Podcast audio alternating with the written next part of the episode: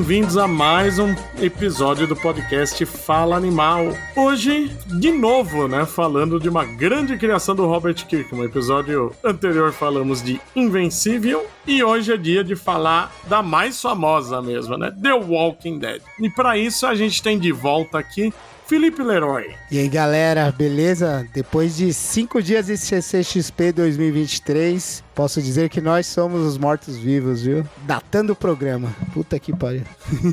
Como diria o Rick, né? We are the Walking Dead. E o meu co-apresentador, Roberto II. Realmente, depois desse CCXP, nós somos mortos-vivos, mas felizmente esse CCXP foi o único evento do ano que não tinha ninguém com cheiro de morto-vivo no ambiente. Não sei o Leroy, que tava lá no, no ambiente com mais rotação de cheiro gente de quente. feno. Mas eu achei meio. Ali tava foda. Ali realmente parece um lugar medieval, até o cheiro de urina. Tava muito realista, né?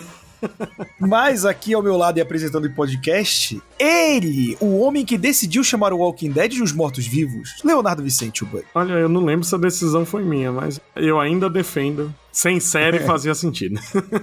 É assim, eu sei que tem a galera que segue a gente e sabe, mas tem as pessoas que não sabem. Mas eu vou deixar o Bud apresentar o primeiro tema do programa pra gente contar essa história. Bom, a gente tá falando de Walking Dead porque fazem 20 anos do lançamento da HQ, né? 2003 foi um ano muito bom pro Robert Kirkman, né? Ele começou o ano com Invencível e lá pro segundo semestre lançou Walking Dead e alguns anos depois virou sócio da Image porque ele fez muito dinheiro, né?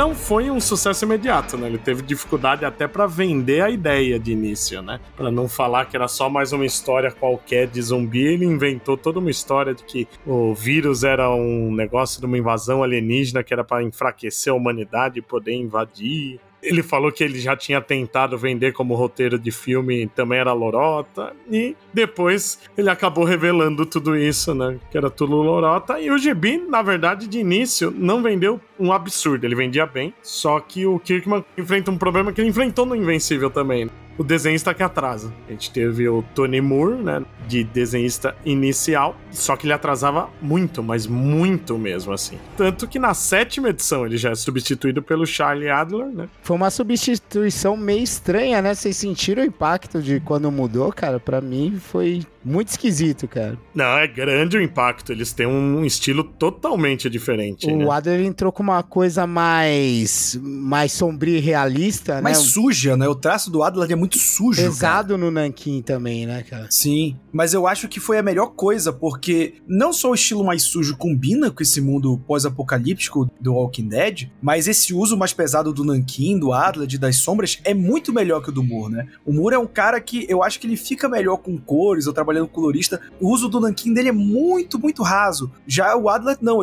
A arte em preto e branco dele parece completa. Não precisa de mais Ressalta, retoque, eu né, cara? É bem legal, porque o, o Moore é, é bem padrão, assim, não que seja ruim, mas era um padrão meio anos 90, anos 2000, assim, de super-herói, uma coisa meio Humberto Ramos com o Roger Cruz daquela época, cara. E aí chega o Adler, ele muda tudo, torna aquilo tão mais próximo da realidade e casa tão bem com a história, cara. Não que o Moore seja ruim, eu gostava muito das primeiras edições, que é um tipo de desenho que eu curto também, né, cara? Uma coisa mais puxado pra um cartoon meio anime e tal. Era legal de se ver e muito detalhista, né? Acho que o problema dos atrasos que era muito detalhe, né? Ele fazia a ruguinha do morto-vivo saindo um pedacinho ali, não que o Adler não faça, mas o Moore fazia um pouquinho mais trabalhado, né? O Adler era muito limpo até em alguns momentos. Ele não tinha tantos detalhes, né? Nem limpo, ele não tinha tantos detalhes nas feições, nos rostos, até nos fundos e tal, mas era muito mais pesado a arte do Adler, né, cara? Que casou bem com a história, que ela começou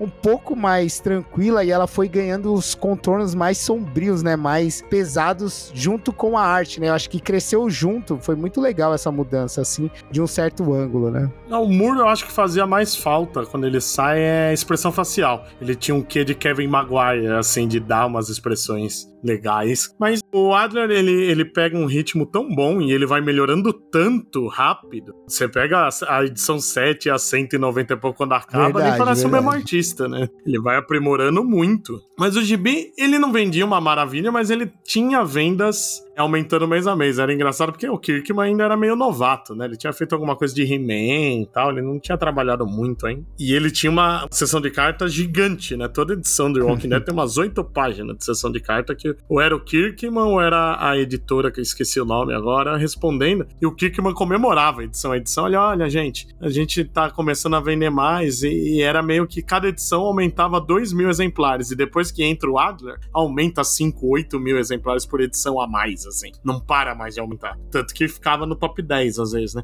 O que é mais incrível porque a americana não costuma gostar muito de gibi preto e branco. E é estranho porque todas, pelo menos eram um, padrão na indústria que ah, o que vendia mais era sempre a primeira edição, né? E é, com o tempo os volumes de saída eram menores. Aqui foi só multiplicando, multiplicando e o negócio foi ficando muito grande, né, cara? Como você falou, entrou nos top 10 aí, batendo de frente com personagens tipo Batman e tal. Tá lá The Walking Dead, né? Um quadrinho sem superpoder, que preto e branco, lutando com os já heróis consagrados. Eu acho isso um fenômeno muito engraçado e mudou a cara da Image também, né? Que a Image era muito disso de quadrinhos de super-herói voltado mais para arte do que outra coisa, né? Tanto que o, quem fundou foram os grandes artistas, grandes entre aspas, algumas vezes. Não chama imagem à toa. Né? Exatamente. Que era muito focado nisso, né? Aquela coisa visualmente agradável e a história, ok, vamos seguindo, né? E eles viram que com essa HQ do Kirkman deu para unir as duas coisas até, né, cara? Eu achei isso incrível. É, é um fenômeno The Walking Dead, né, cara? Acho que não é exagero falar que a Image como ela é hoje nasceu aí, né? Não, e não só isso, né? Ele trouxe trouxe a Image de novo, a Image que já tinha passado, vamos lá, 2003. Você tinha 11 anos, né? A Image começa em 92 a Image já tinha saído daquela montanha russa de prometia muita coisa, passou a descer em venda e de repente caiu pra caramba, os sócios saíram, a Wildstorm já tinha sido vendida para descer, então a Image não era praticamente mais nada, cara. E eu digo que o, o Robert Kirkman ele conseguiu não só colocar a Image de volta nos trilhos, de uma maneira até melhor do que eu acho que a Explosão Image, né, hoje com o distanciamento histórico, mas ele é responsável por trazer o zumbi de volta, cara, para pro imaginário popular, né? Você estava tendo movimento, né? Você já tinha filmes como o, que é a própria inspiração pro início do Walking Dead, aquele filme que é 28 Days Later. Extermínio. Extermínio, que é bom pra caralho. Sim. Madrugada dos Mortos veio uns anos depois, acho que Madrugada dos Mortos é 2004, 2005. Então você teve um revival do zumbi, que era um, um ser que tava ali dos anos 80 na cultura pop, né? E, cara, eu acho que a gente passa aí quase 10 anos com zumbi pra cacete na cultura pop por causa de Walking Dead. Ah, a gente teve até outras, né? Depois que foi pra TV tudo, a gente tinha a série copiando, né? Tinha aquele Z Nation, né? Teve aquele Sim. filme de comédia, o Sangue Quente. Teve bastante coisa mesmo. Eu lembro que teve um muito bom, que acho que é um filme inglês chamado Fido, que os caras escravizam os zumbis, eles domesticam os zumbis para fazer os trabalhos. É legal mesmo. Legal. Eu gosto do Todo Mundo Quase Morto. Sim, esse é maravilhoso. Melhor filme de zumbi de todos os séculos. Não, melhor ainda é A Volta dos Mortos-Vivos, um, porque é onde inventam o cérebro do zumbi falando, é a primeira vez. O Kirkman tinha também uma ideia de fazer uma continuação da Noite dos Mortos-Vivos, né? Eu vi uma conversa sobre isso e o Jim Valentino, que era o editor da época da Image, falou: não, cara, não faz isso não. Cria um negócio próprio para você ter direito sobre ele. Eu acho que foi o melhor conselho que ele já recebeu na vida, né, cara? O Kirkman, ele até hoje, ele fala que o Jim Valentino, Eric Stephenson, que também era um dos editores, e o Eric Larsen, salvaram a vida dele. Ele disse que tudo que ele criou não seria a mesma coisa sem os toques que eles deram no início, né? Enquanto isso, chegando à parte que o Roberto falou, chegando ao Brasil, eu nem lembro o ano, eu e mais um pessoal tava começando a HQM editora e a gente escolheu o Kirkman para começar a editora, né? A gente fez que nem ele, lançou primeiro Invencível e depois o Walking Dead, que a gente chamou de Mortos Vivos. E devo lhe dizer, na época foi um fracasso de vendas. Lá pro terceiro, quarto volume, que começou a vender melhor, razoável, e ainda não tinha série e tal. Aí aos poucos aconteceu a mesma coisa que a edição americana. Aos poucos foi crescendo bastante e quando deu a série, aí estourou mesmo. Pô, lançou 18 volumes, né? E dá pra ver aqui, eu fui pesquisando a guia dos quadrinhos. O número 1 é de maio de 2006, o número 2 é de novembro de 2006 e o número 3 é de abril de 2008. É, ver, o 2 vendeu menos que um na época. É, e o 4 foi em 2009. Então a gente tem aí, aí depois já começa, tipo, o 5, 6, 7 saiu em 2011, daí a gente já vê que já começou a embalar o negócio. No finalzinho a gente tava até lançando dois de uma vez. E a gente ainda lançou a mensal na banca também, né? Quando teve a série. Sim, eu lembro. Mas como foi essa negociação para lançar, Bud? Que na época já tinha estourado nos Estados Unidos quando vocês decidiram trazer ou não? Tava começando a ser mais comentado do que vendas altíssimas, sabe? Pra Image era uma venda alta, né? Mas ainda não chegava perto da Marvel da DC. Só que tava recebendo muito elogio, tava começando a ser indicado para prêmio. E a gente foi com a ideia que a gente sempre fala, né? Que o Brasil sempre teve uma tradição de gibi de terror. Então foi por causa disso. Eu lembro que a gente, a gente, negociou os dois de uma vez e a gente ficou meio com o pé atrás por ser preto e branco. Então por isso que a gente lançou Invencível primeiro. E no fim, Invencível vendeu bem menos. A gente tinha 18 Walking Dead contra 4 Invencível. Mas logo foi pegando a venda também. Foi um negócio bonito de se ver. E era engraçado, né? Porque era um mercado muito diferente do que a gente tem de hoje, de livraria. Não tinha a Amazon. Então você mandava pra livraria, aquele esquema de. Nem consignação eles queriam pegar nada. Aí o Mortos Vivos começou a vender bem, eles pegavam só o Mortos Vivos e ignoravam nossos outros títulos. Era até engraçado. Eles pediam bastante, mas só queriam saber dele, né? Mas explicando, né, o início, né, do gibi, né, como o Roberto falou, tem uma copiada do Exterminium bem cara de pau mesmo, né? É, ele fala, né, que foi a inspiração dele para essa cena. Né? É que eu acho um ótimo ponto de início, né, de introdução para a história, né? A maioria das pessoas que você conversa não gostam de histórias de zumbis quando estão mostrando os primeiros dias. Todo mundo já quer pular pro mundo fudido. Depende de como você constrói, né? E é engraçado ver que não é só a cena, né, que foi inspirada. O próprio Rick, ele parece um pouco, né, o Cillian Murphy. Que o Cillian Murphy, quando ele acorda no extermínio, ele tá louro nesse papel, né? E barbudo, então ele parece um pouco o Rick nas primeiras cenas.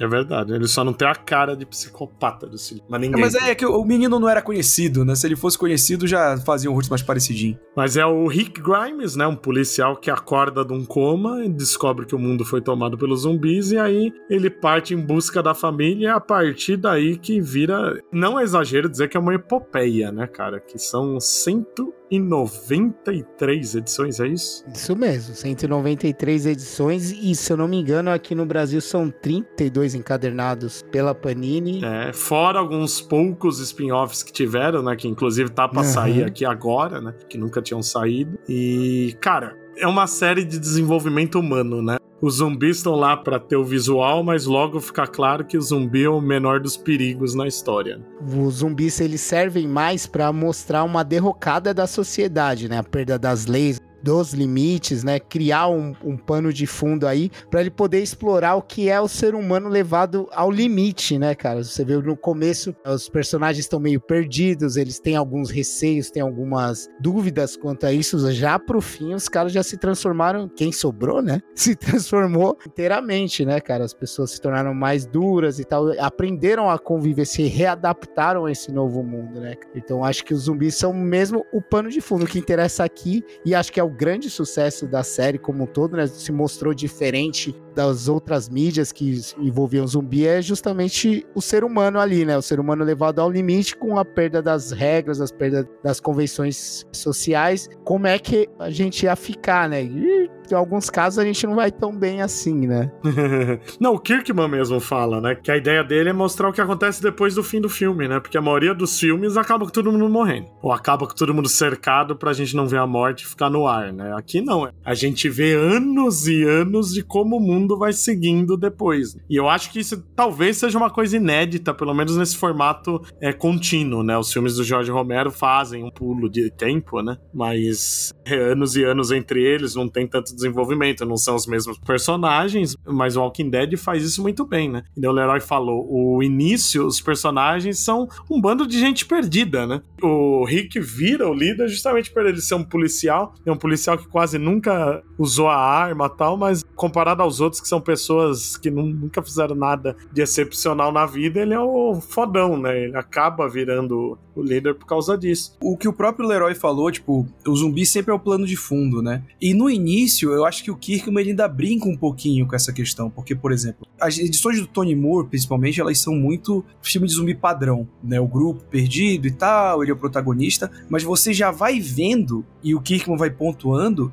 que a trama vai ser sobre os humanos, porque tem todo o lance da mulher dele ter se envolvido com o parceiro dele, né, por uma questão de dependência dos dois, né, estavam ali no pós-apocalipse, ela tinha perdido o marido, querendo ou não, ele queria proteger a mulher do parceiro porque ele se sentia culpado pelo Rick ter tomado um tiro e eles achavam que ele tinha morrido. Então tem esse lance, você tem o lance da Andrea e da irmã que ficam com Deus, sabe? Então, tipo, tem toda uma dinâmica ali e que eu acho que ele não coloca isso no primeiro plano logo de cara para não parecer novelão, né? Porque você vendeu a história como uma história de zumbi. Então você primeiro precisa fazer a gente se importar com esses personagens. E eu acho que esse primeiro arco é muito importante por causa disso. Eu acho que é uma construção longa que ele vai fazer, culminando no arco da prisão. Eu acho que quando chega no arco da prisão é vira, cara, zumbi é o que menos importa aqui. Sim. Eu acho que até o começo do Charlie Adler ainda é muito filme de zumbi padrão, a fazenda do Herschel e tal. Mas realmente, quando chega na prisão, muda muito. Tanto que eu, por algum tempo é o ápice da história, né? Quando tem o confronto com o governador na prisão, demora, nunca fica ruim, mas demora pra gente ter a sensação de perigo que teve lá. Verdade, novo. cara. E muitos dos personagens são bem desenvolvidos nesse período, né? O Glenn o Glenn era o personagem mais humano que tinha ali, né? Quase todo mundo adora o Glenn. Tanto que o, o próximo ponto de virada é com a morte do Glenn lá na frente, né? Você precisa matar ele pra ter um. Você sentir que, porra, agora vale tudo de novo, né?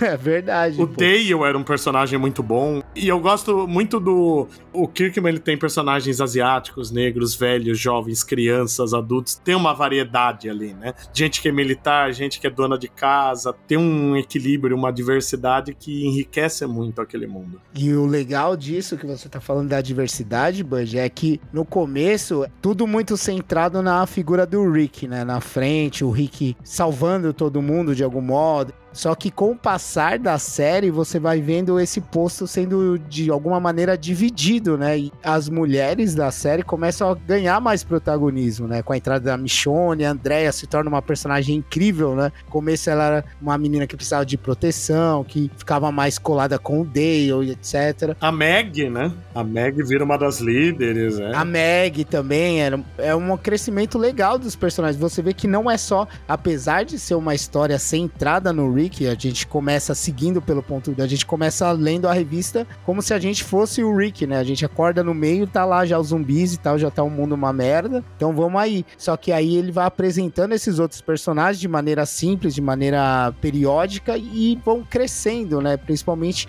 as personagens femininas. Porque a gente tem um, um triunvirato logo nisso, né? O Rick tá, tá comandando, e aí você tem a questão com o Shane, né? Tipo, que o Shane meio que era o líder porque ele era policial, e aí o Shane se sente meio que tomado o lugar pelo Rick, embora o Rick tenha ficado ali só pela família que queria ajudar, né? E aí ele carrega essa culpa de ter comido a mulher do Rick. e aí quando chega o Tyrese, o Tyrese já começa a assumir um protagonismo ali. Verdade. É, eu ia falar antes, mas o Herschel é depois, que o Herschel também vira uma figura de comando, talvez, talvez não, né? Por dois motivos, né? Era o cara mais velho e ele é a figura religiosa do grupo, né? Sim, a gente vai vendo essas mudanças que o Leroy falou, né? De, de comando e tal. Acho que o Tyrese é o primeiro, de, demora, né? O Dale, na verdade, ele nem queria. É depois, quando chega na prisão, que o Rick faz aquele triunvirato quando eles estão brigando, né? Que aí ele, ele faz o, o Tyrese, ele e o Dale como os três que tem que tomar decisão pelo grupo, né? Nenhum tomar uma decisão sozinho que defina como vai andar ali o grupo. É, porque esse arco, né, até eles chegarem na prisão, aí tem aquele quebra-pau com o Tyrese e o Rick, é a primeira de muitas vezes que a gente vê o Rick entrar em colapso, né? Sim, ele entra em colapso mais seis vezes durante a, a série. A HQ, eu acho que conforme ela vai seguindo, uma das coisas que eu mais gosto nela é que eles são pessoas que não estão preparadas para matar outros, tal, encontram uns malucos no caminho, o governador e outros, e aos poucos você fica na dúvida se eles não estão se tornando vilão. Em vários momentos a gente vê eles agindo,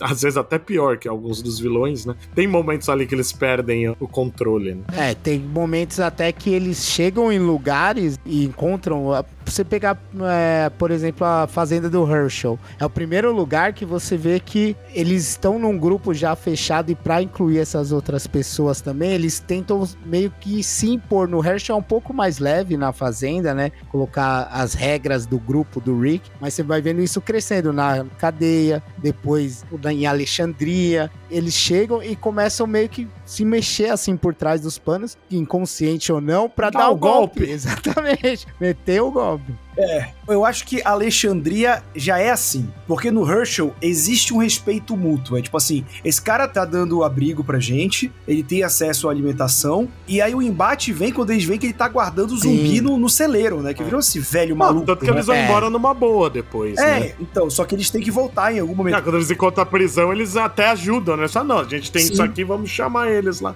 lá na fazenda. Né? A mudança eu acho que vem na fazenda, né? Não só porque eles são sacaneados pelos presos que estavam lá, né? Aqueles três presos, mas porque a gente tem um governador. Quando o governador vem e eles se separam e quando eles voltam, eles viram, cara, não tem como a gente deixar isso acontecer, né? Porque até então, eles chegavam em lugares que eram muito pouco populosos. A fazenda, que era o Herschel e a família, quando eles chegam na prisão, né, tem só três presos, e aí tem toda a reviravolta. Quando eles chegam. São quatro, né? Quando eles chegam na cidade do governador, tá tudo organizado e é pior do que qualquer lugar infestado de zumbi que eles foram, porque é uma barbárie. Né? O governador é um déspota, que é um estuprador, um assassino, um, um torturador. Puta. E aí ele. Não, não, cara, tipo, quando a Michonne se vinga do governador. Eu acho que talvez seja um dos vilões mais desprezíveis que uma revista em quadrinhos já apresentou. O pessoal baba pau cara, do Negan. Quando... O Negan é um personagem Sim. interessante, mas o vilão. É, o Negan é aquele personagem que, que vira protagonista, né? É. E aí ele dá uma virada, né? Ele é o Venom, né, do, do Walking Dead. É, é, é, eu aceito essa analogia. Eu entrei justamente na leitura de The Walking Dead justamente pelo governador, cara. Em 2000 2003, por aí, eu já tinha largado os quadrinhos, né? Já tinha largado essa droga aí. já tava em outras. Mas eu entrava de vez em quando em fóruns, em, em sites que davam algum tipo de notícia. E sempre falavam, ah, vamos fazer a lista dos 10 piores vilões, assim, que tinha. E sempre tinha esse governador. Eu falei, caralho, que porra de história é essa, né? Quem é esse governador? Aí eu fui atrás de The Walking Dead e falei, mano, tá legal, o caminho tá bom, os personagens são divertidos, assim, gostava muito do Carl ser um molequinho chato pra cacete, chorava toda hora, a briga entre o Shane e o, e o Rick, as discussões do Tyrese, aquela cena da filha dele com o namorado também achei pesada logo na cadeia, mas quando chegou no governador eu falei, cacete, o cara é ruim mesmo, é o personagem que você pega a odd em cinco minutos, cara, incrível, ele apareceu, parecia até gente boa, dá duas viradas de página, você já quer matar aquele cara. Mano. O governador é uma coisa impressionante, eu acho incrível.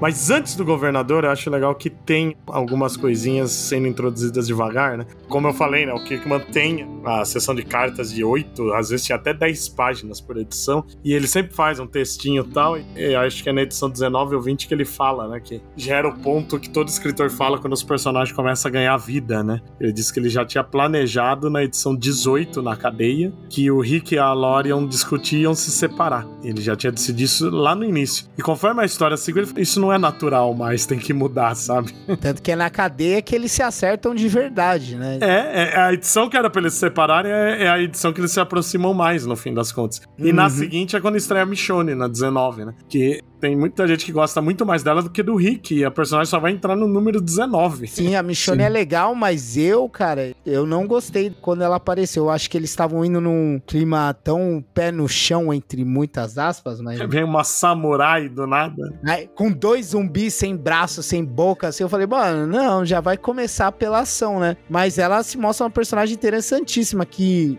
ela eu acho que é uma das personagens que mais se fode em todo The Walking Dead, assim. Acho que só lá pro final ela começa a se dar bem, de uma certa maneira. E o crescimento, você vê assim, a reação dela a tudo que ela sofreu é, é muito natural, né, cara? Não é tipo, ah, me vinguei, eu sou fodona, não. Ela faz coisas que ela, depois ela se acha desprezível pelas coisas que ela fez, mas no momento ela tava com raiva, ela precisava extravasar aquilo e depois ela fica sofrendo, passa por vários traumas por causa desse tipo de coisa. Então acho que a Michonne, o Rick e a Andrea são três personagens que cresceram demais, assim, sabe? É, e junto do Carl são os únicos que sobrevivem muito tempo. Sim, né? o Carl é meu favorito. Eu não falo muito do Carl porque o Carl é meu favorito. Mas o Carl é legal, porque você vai ficando com medo daquele moleque. Moleque é, é, é sangue nos olhos, quer dizer, no olho só, né? por um tempo ele é nos olhos. É porque ele cresceu nesse mundo, né, cara? E eu acho que é por isso que o Cal se torna a ferramenta narrativa pro final da série. Porque, vamos lá, ele começa com que? Uns oito anos? Por aí, no máximo dez. Acho que não chega a tanto, 7, 8, cara. Ele é muito pequenininho, né? Mas, cara, ele não viveu o mundo, né? O mundo que ele conheceu a vida inteira é aquele mundo do The Walking Dead, né? E eu acho que ele acaba se tornando muitas vezes até mais duro que o Rick, né? O Rick tem, a gente fala que ele, que ele tem esses momentos de, de desespero, de desabar mesmo, cinco, seis vezes. O primeiro é até quando o Cal quase morre, né? Que é quando ele quase mata uma pessoa ainda viva. Mas o, o Cal não, o Cal, ele, por muitas vezes, ele é tão pragmático que ele beira a psicopatia. Sim, a gente acha que ele vai virar um vilão. Precisa matar matar essas três pessoas aqui, mas é pelo bem do grupo. E é compreensível pelo contexto que eles estão. E principalmente, eu não acho que eles vão quase virar vilões em nenhum momento, porque eles são personagens que todos eles são endurecidos com o tempo às vezes você tem uma melhora e aí você acha que vai ficar tudo bem. Só que quando vem o menor trauma, toda a memória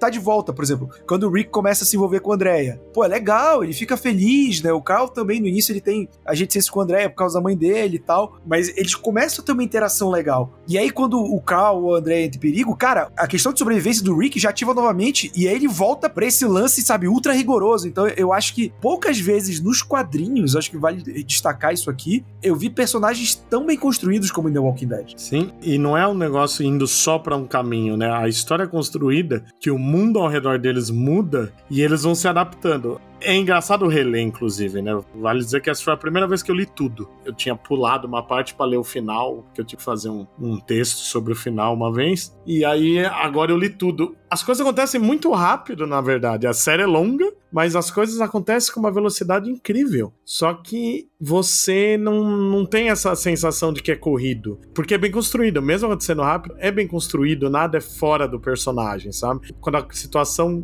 tá ruim, o Rick vai virando um carro, ou outros também. Você fica vendo eles quase como uns psicopatas. Quando eles alcançam alguma estabilidade, eles mudam. Porque eles, pô, a gente matou um monte de gente quando a gente precisava se defender, quando a gente não tinha casa, a gente estava ameaçado. Agora não, a gente tá tentando reconstruir a civilização. A gente tem que dar um exemplo melhor. A gente não precisa ser tão drástico. Eu acho isso legal. O Rick vai do cara que ele pensa só em proteger a família, e isso é outra coisa que também acho que eles constroem bem, que é no início todo mundo é egoísta. Sim. Todo mundo só pensa nele e, no, e nos seus, né? E chega no momento que é depois da prisão que o próprio Rick vai percebendo e fala: Não, a gente tá dando certo como um grupo porque a gente protege um ao outro. Não é isso que a gente tem que fazer. A gente tem que pensar num, num grupo maior. Não vai funcionar se eu proteger só o meu filho. E, e isso dita a história até o fim. E é interessante que todo mundo é egoísta porque todo mundo tem motivo para ser, né? Eu acho que o maior exemplo. E eu lembro quando eu li, me chocou muito, assim, a primeira vez. É quando o Tyrese entra no grupo e aí eles estão desconfiados,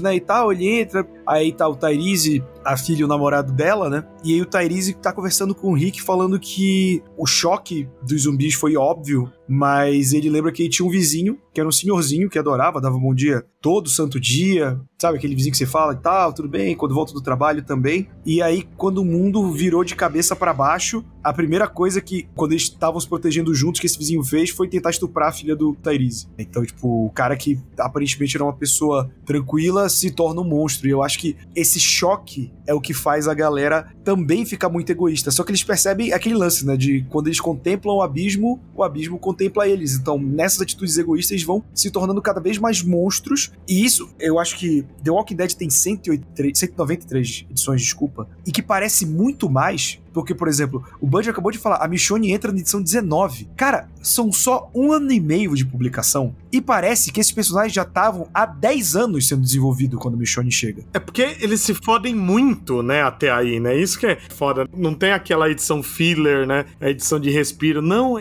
é muita tragédia acontecendo edição a edição. E são tragédias que às vezes são inesperadas, né, cara? Tipo, o que acontece com a irmã da Andrea logo no começo desculpa, mas eu não lembro o nome dela agora.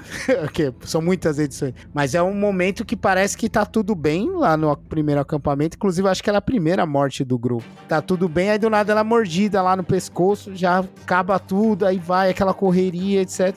Vai seguindo as coisas. Chega no Herschel, tem aquele massacre na fazenda dele. Aí vai, parece que tá tudo bem. Eles chegando em novos lugares, eles encontram Woodbury. Aí corta a mão do Rick, joga a Michonne lá numa das cenas mais angustiantes que a gente tem no nos quadrinhos, eu acho ali. A cena é terrível, né? De, do modo é, pensando em ser humano que tá acontecendo ali. Mas a narrativa do Kirkman e do Adler ali mostrar sempre o gore, sempre mostrando ali aquelas cenas pra chocar. E quando chega num dos momentos mais chocantes do The Walking Dead, eles não mostram a cena, eles mostram, se não me engano, era o Glenn na cela ao lado, enquanto o governador estuprava, batia na Michonne, torturava ela, e você só ouvindo os gritos dela e o barulho e o governador se satisfazendo, né? Achando aquilo divertido e tal. E a cara do Glenn mudando a quadro a quadro, né? Que passa de raiva pra desespero. Puta, eu acho incrível essa página, assim, cara. Eu acho que o cara que choca mostrando, ele consegue chocar também não mostrando, né? Colocando ali só o que tá acontecendo sem você ver. Eu acho maravilhoso como ele consegue variar entre essas, né? Surpreender tanto nos quadros expositivos quanto o que ele deixa de mostrar, né? Falando em deixar de mostrar, isso era um, um artifício até nas solicitações, né? As solicitações de Walking Dead eram só uma frase. Esperto, hein? Esperto. Sempre era uma surpresa. Era uma frase, ah, nessa edição alguém morre, né? Não sei o quê. É, era tipo Dragon Ball, né? É, eu achava isso fantástico fantástico. É incrível como essa parte do governador, sei lá, é lá pro número 20, 20 e pouco, é que se estende bastante, né? Mas, cara, teve mais de 150 edições depois daquilo, e ainda é o ápice do Walking Dead pra mim, aquela parte. Tem ótimos momentos depois, mas a parte do governador, acho que é a primeira vez que você sente que pode acabar tudo. A hora que o governador invade a prisão, morre 80% do elenco do gibi. Sim, sim. Quando cara. o governador invade, cara, é um negócio que, assim, eu realmente achei achei. Eu sabia que tinha mais números, né? Que eu tava lendo do scan. Digo, as edições originais em inglês. Mas eu achei que eu falei, cara, como é que vai seguir daí pra frente, cara? O Kirkman tem uma cena em que uma mulher acabou de ter uma criança, toma um tiro de escopeta pelas costas que vara ela e a criança, cara. É um negócio absurdo. Essa cena é muito pesada, meu Deus do céu. É bem pesada. Mas eu acho, eu não sei nem se é o ápice Pode ser porque o governador realmente é um vilão que tu fica com muita raiva, cara. Acho que nenhum outro vilão chegou nesse ponto. É, você tem personagens bem mesquinhos, né? Tal, mas, mas vilão mesmo não tem. Essa construção do arco, porque o arco do governador, ele não chega como um vilão. O Negan chega como vilão, os sussurradores chegam como vilão. O governador não é um vilão, porque tu tem o lance que eles estão na prisão Aí eles veem um helicóptero caindo, lembra? E eles uhum. vão atrás do helicóptero, vê se tem sobrevivente. Tem toda uma questão de a gente, como leitor, também ver, tipo, porra, talvez eles achem civilização, sabe? Pode ser o exército, pode ser, pô, a gente não tinha visto o maquinário daquele ainda. E aí, quando vai pro governador e o governador chega com aquela de bom moço, não, venham aqui, vejam. É, ele tá mó simpático, né? E aí ele é um filho da puta. Cara, é tipo, é a maior reviravolta do gibi, eu acho. Assim. Eu adoro que é a hora que ele mostra a arena, né, que tem os zumbis, aí o Rick fala, ah, com que você alimenta ele? Ele, ora, estranho. Com estranhos. é muito bom aquilo. Nesse período também, é aquela famosa cena dos Simpsons, né? Ah, eles falaram o nome do filme, né? Uhum. E no número 20 é a primeira e uma das poucas vezes que usam o termo Walking Dead. E no 24 tem aquele discurso do Rick, né? Falando que nós somos os mortos-vivos, né? Sim, que é icônico, né? Que ele fala o inverso lá no final, né? Que eu acho legal Sim. isso, pra fechar a coisa. E tem uma falha que eu acho engraçado que pouca gente comenta. Tem todo esse lance do governador, eles fogem, no, no fim era uma armadilha, né? O governador mandou um soldados dele fingir que traiu ele, pra ele ir na prisão e voltar. E esse personagem, quando ele aparece pela primeira vez, chamam ele de Martinez. Aí na edição seguinte ele vira Rodrigues e depois volta a ser Martinez. Ah, vai ver era Martinez Rodrigues, sei lá o que, né? Quatro nomes. eu dou muita risada disso, cara. Que eu lembro que os primeiros TPs que repetiram o erro da mensal. Inclusive. Eu parei de ler The Walking Dead também, eu dei uma pausa após o arco do governador, que eu acho que ali, como o Roberto tava falando, era o ápice, assim, falando, mano, não dá pra ficar pior que isso, sabe? Ou melhor, né, no caso. Só que aí entrou naquela do Rick ficar, acho que ele tá doente, tá com alguma infecção, aí o Carl fica tomando conta dele. É, não, tem uma edição que acaba com cliffhanger, que é o, o Rick tudo fudido, se Sim. meio babando, se arrastando, é. você acha que ele virou zumbi. É muito boa ele sofre um ferimento e aí, pô, obviamente não tem nenhum antibiótico, nenhum antisséptico para limpar e ele vai passando pela febre de tentar curar, né, esse, esse ferimento e tal. E aí, pô, ele tá com Cal que, vamos lá, eles passam um bom tempo na prisão. Então, tipo assim, o Cal deve ter ali seus 10, 11 anos no máximo, cuidando de um adulto. O Rick já tá maneta, né, porque vai lembrar que o, o governador corta a mão direita do Rick, ele passa a aprender a atirar com a esquerda e tudo mais, né. A gente só nunca entende como ele carrega a arma. Ah, ele aprende.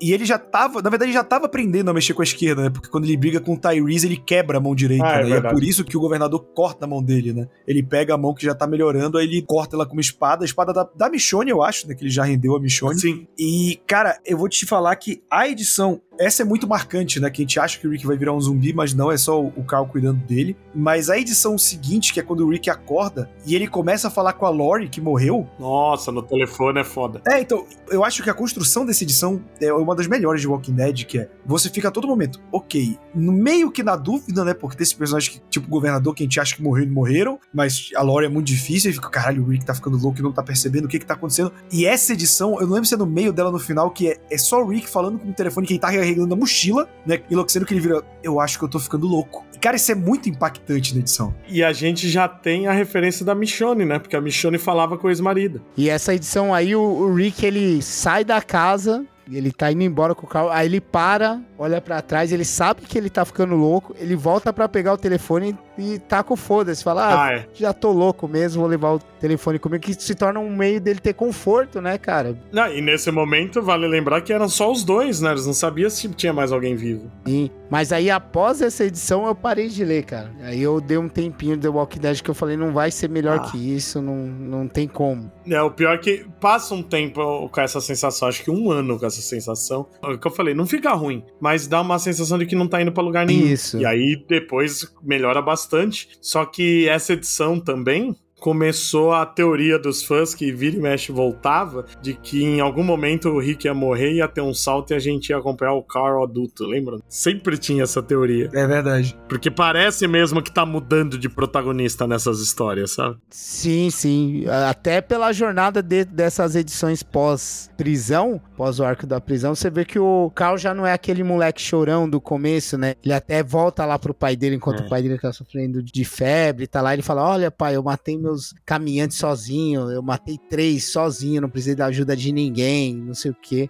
Aí você vê assim que tá um crescimento pro personagem, né? Ele já tava crescendo muito, ele já tava se tornando um personagem diferente, não só ele, mas como todos. Mas o Carl já tava tomando aquele posto assim, podia ser uma substituição que seria até natural, né? Se não fosse a gente tá acompanhando Sim, a história do legal. Rick, né? Porque dá a entender que a gente tá vendo ali é o, o que acontece com o Rick. Mas nesse nesse momento ele dá mesmo essa viradinha de tipo, pô, o Rick vai pro saco e o Carl vai assumir todo esse rolê sozinho. E aí eles voltam pra fazenda, né? Que tinha o Dale, o André, mais alguns que escaparam, eles se encontram. E eles estão no pé na estrada de novo, que tem a parte foda do Carl também, é quando os filhos adotivos do Dale é do Dale? É muita gente adotando os filhos de quem morre, eu fico confuso. É do Dale e da Andrea, né? Isso. É, porque tinha aquele casal que a mulher morre no acampamento ainda. Isso. É. Aí o cara fica mais um tempo. Eu acho que o brother morre na prisão, o que é o pai Morre logo que eles chegam na prisão, que o é. Rick corta a perna dele, mas não dá tempo. Sim. Aí, porra, é a cena que uma das crianças tá totalmente sem noção, mata o irmão, e aí no meio da madrugada o Carl vai lá escondido e mata o garoto, né? achando que ele é um perigo. Essa parte é muito foda.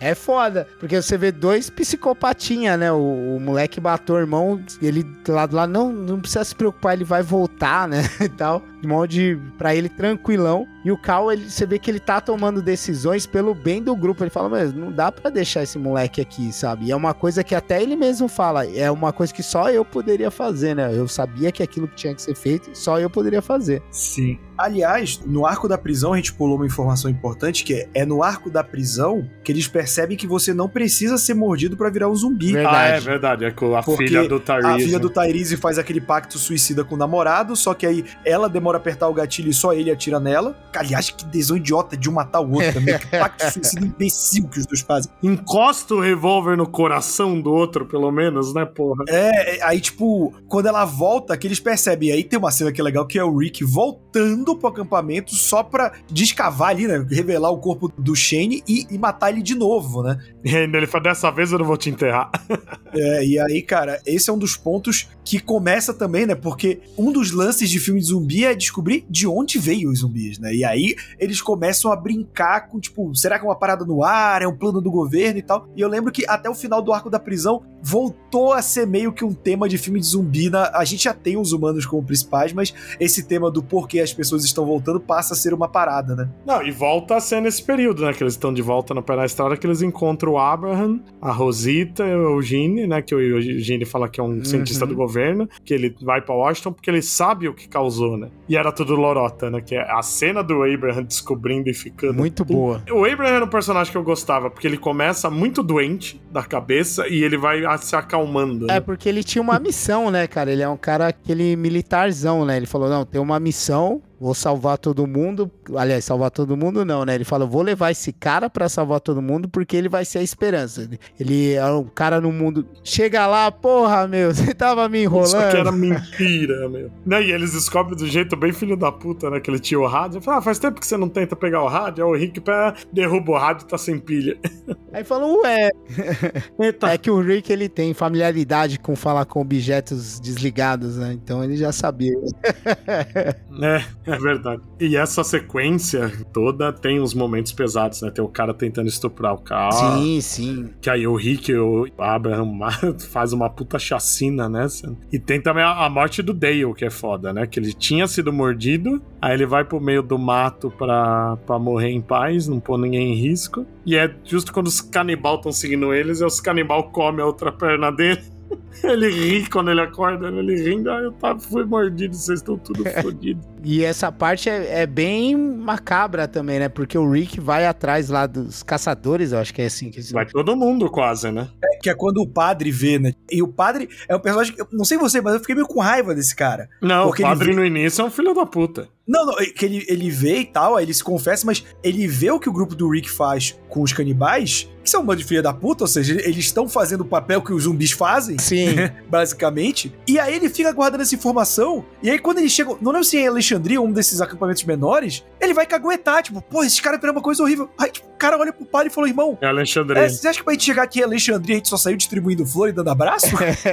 Sabe, o padre, tipo, ele se confessou, ele confessa que ele deixou pessoas morrerem para se proteger na igreja, e aí quando ele vê um grupo fazendo o mesmo para sobreviver, ele é o primeiro a caguetar para tentar ficar longe deles, que ele é muito filha da puta esse padre. Igreja, né? Eu acho engraçado que na série eles conseguiram deixar ele mais desprezível, só que por outro lado o arco de redenção dele também funciona na série, que eu acho que no gibi, tipo, ele fica lá. É, eu não lembro mais dele depois dessa cena aí. então, ele começa a aparecer muito pouco depois que eles estabelecerem Alexandria, principalmente quando dá o pulo de tempo, ele aparece pouco, ele chega a entrar no exército lá quando tem a treta com os sussurradores, mas ele é um dos poucos personagens que não tem um arco bem desenvolvido depois. É um dos personagens que poucos que entram pra, pra sumir, né, cara? Porque ou você morre aqui, ou você segue se fudendo, né? É isso que os personagens aqui de The Walking Dead fazem. Mas é interessante ter um padre nesse cenário, né? A pessoa que sempre vem falar que Deus tem um plano e tudo vai melhorar no mundo assim é foda. É, então, é,